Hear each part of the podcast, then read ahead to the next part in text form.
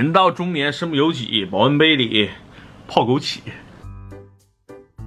A 四和 ES 怎么选？好话题哈，咱们先聊聊 A 四这个车。A 四给我简单的一个想法是什么呢？就是 A 四是一个特别中规中矩的，在中国老百姓心目中是一个挺不错的品牌的一个大家努一努都能买得起的车。十年前我上大学的时候，我就梦想着有一台 A 四，但是我没自己梦想着有一台雷克萨斯 ES。为什么呢？因为当我在十年前的时候，我认为奥迪是一个年轻、有活力、有科技范儿的品牌，雷克萨斯是我爸那个岁数考虑的，有什么说什么啊。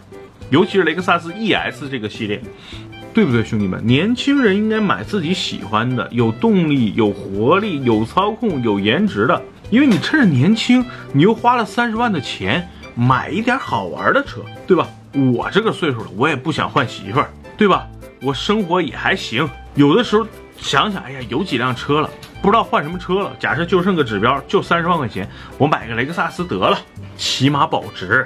而且我觉得年轻努力奋斗的时候，比如大家都是大学刚毕业，越是这个时候，越买一些自己在努力的情况下能够够到的车。我这段时间给大家拍了很多视频，大家可以去，呃。懂车帝的买车黄金眼去看，就是我另外一个号买车黄金眼，在懂车帝我首发了很多呃长视频，其中有一有一个 A4L 的视频，大家可以去看一下，真的是我这一段时间里在三十万价位加速让我觉得，呜那一下就是很猛的一个车，但是我是说 A4 这个级别不别拿什么高尔夫啊什么什么什么的来来对比啊，对吧？所以我是觉得。